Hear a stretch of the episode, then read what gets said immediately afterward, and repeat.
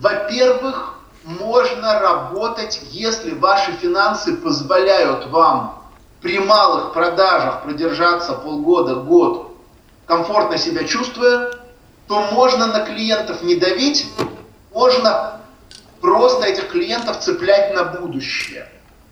Выращивать клиентов, что называется. Но если деньги нужны сейчас, то что делать? Во-первых, обосновывать ценность покупки именно у вас. То есть не может быть, чтобы у клиента было денег вообще. У него есть деньги, он их потратит на что-то другое. И ваша задача убедить его, что вот что-то другое сейчас лучше отложить, а вам лучше сейчас заплатить.